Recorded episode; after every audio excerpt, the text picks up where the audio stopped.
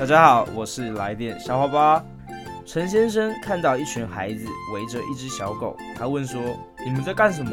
一个小孩说：“我们在比赛说谎，谁说的谎越大，谁就能提，谁就能得到这只小狗。”然后陈先生就说：“胡闹！